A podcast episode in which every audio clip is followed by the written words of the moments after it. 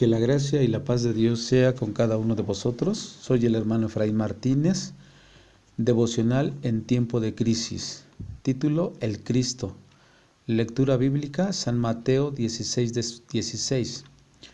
Respondiendo Simón Pedro dijo, Tú eres el Cristo, el Hijo del Dios viviente. Gloria a Dios.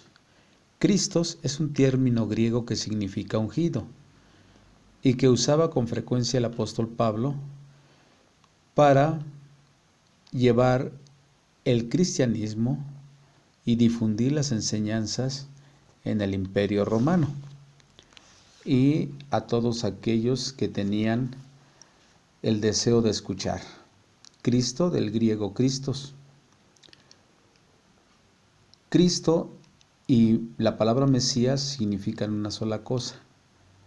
Una es griega y la otra es hebrea que quiere decir el ungido.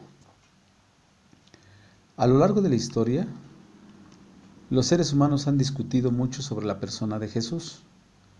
Para algunos, no pasa de ser un líder revolucionario, un líder social, que murió por causa de sus ideas. Para otros, Jesús es un líder religioso. Otros lo comparan con Gandhi, con Mahoma, con Buda. Otros, Jesús solo fue un hombre carismático que consiguió arrastrar a masas completas de las clases medias y pobres detrás de sí. Y en la opinión de otros más, él no pasa de ser una invención del cristianismo. En cierta ocasión el Señor reunió a los discípulos y les preguntó, ¿quién dicen los hombres que es el Hijo del Hombre? Y los discípulos respondieron, unos Juan el Bautista, otros Elías, otros Jeremías o alguno de los profetas. La gente que pensaba que Jesús era Juan el, Juan el Bautista no sabían mucho acerca de él. No sabían que Jesús y Juan eran contemporáneos. Sin embargo, Juan, Elías, Jeremías, algunos otros profetas eran reformadores nacionales y se enfrentaban a los gobernantes corruptos de sus tiempos. Quizás al ver a Jesús en estos roles, la gente esperaba a un Mesías político que derrotaría el poder corrupto que estaba opresando a Israel. La tendencia general en todas estas respuestas era subestimar a Jesús. O sea, sí le daban una medida de respeto, de honor, pero pues eh, no era como para honrarlo y glorificarlo por quien realmente es. Jesús no hizo esta pregunta porque no sabía quién era Él. Jesús sabía quién era Él. O porque tuviera alguna dependencia desafortunada en la opinión de los demás. Él hizo esta pregunta como introducción para una pregunta más importante. Estaba bien para los discípulos saber lo que otros pensaban de Jesús. Pero Jesús les tenía que preguntar como individuos, lo, como individuos lo que ellos creían acerca de Él. Esta es la pregunta colocada delante de quienes escuchan de Jesús, y somos nosotros. Nosotros somos juzgados por nuestra respuesta. Nosotros respondemos esta pregunta todos los días por la manera en que vivimos, por la forma en que caminamos, por lo que hacemos. Porque si realmente creemos que Jesús es quien Él dice que es, eso afectará la manera en que vivimos.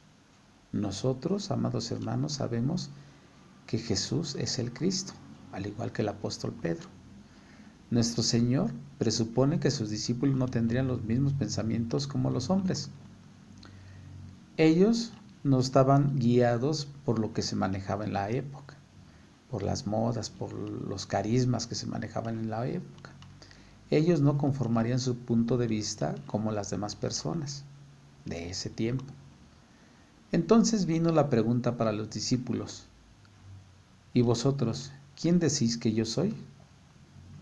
Allí apareció la figura del apóstol Pedro, con una declaración maravillosa de fe. Tú eres el Cristo, el Hijo del Dios viviente.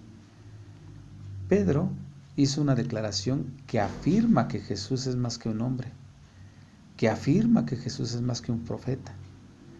Jesús es divino y eso lo está afirmando el apóstol Pedro.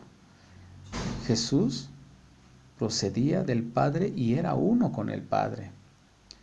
Vemos que Jesús en su humanidad no era tan solo un hombre, sino es Dios, 100% Dios. Gloria a Jesús. Pedro sabía la opinión de la multitud, mientras era complementario lo que hacía Jesús.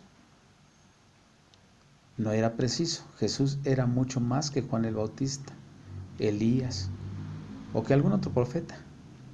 Jesús era más que un reformador nacional, más que un trabajador en milagros, más que alguien que se dedicaba a sanar, a levantar muertos, más que un profeta. Jesús es el Cristo, es el Mesías, es el ungido de Dios. Pedro entendía que Jesús no solamente era el Mesías de Dios, sino que también era Dios mismo. Los judíos correctamente pensaron que para recibir el título de el Hijo del Dios viviente, en un sentido único, era hacer reclamar la deidad misma.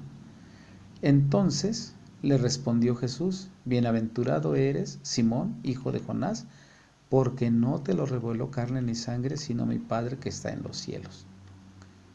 Hoy nosotros no seremos movidos por las opiniones de los demás, por los comentarios que haga la gente que nos rodea, los comentarios que haga el mundo en el que vivimos, sin conocimiento de esta verdad.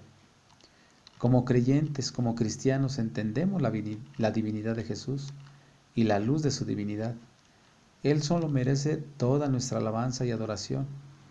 Le exaltamos sobre todo porque solo a Él le fue dado un nombre que es sobre todo nombre. Jesús es el Señor por toda una eternidad. Esta es una verdad que nosotros no podemos pasar por alto. Así nos lo dice Apocalipsis 5:13.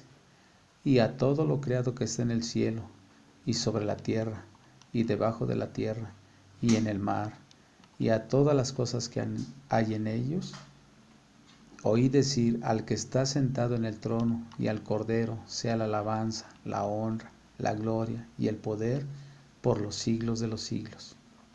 Así es, hermanos. Jesús es el Cristo. Jesús es el ungido. Él es el Cristo. En este día, yo te invito a que tomes un tiempo para reflexionar y al reflexionar exaltes el glorioso nombre de nuestro Señor Jesucristo. Por un momento te pido que contemples su divinidad, que entiendas quién es Él, porque gracias a Él hoy tú y yo somos salvos. Tú y yo somos perdonados por su gracia. Si no hubiera sido por Él, ¿dónde estuviéramos este día? ¿Dónde estarías tú? Por eso yo te invito a que levantes tu voz, a que le alabes, porque Él es digno de toda la honra, de toda la gloria y de todo el honor. Jesús es el Cristo. Que Dios te bendiga, hermano. Amén.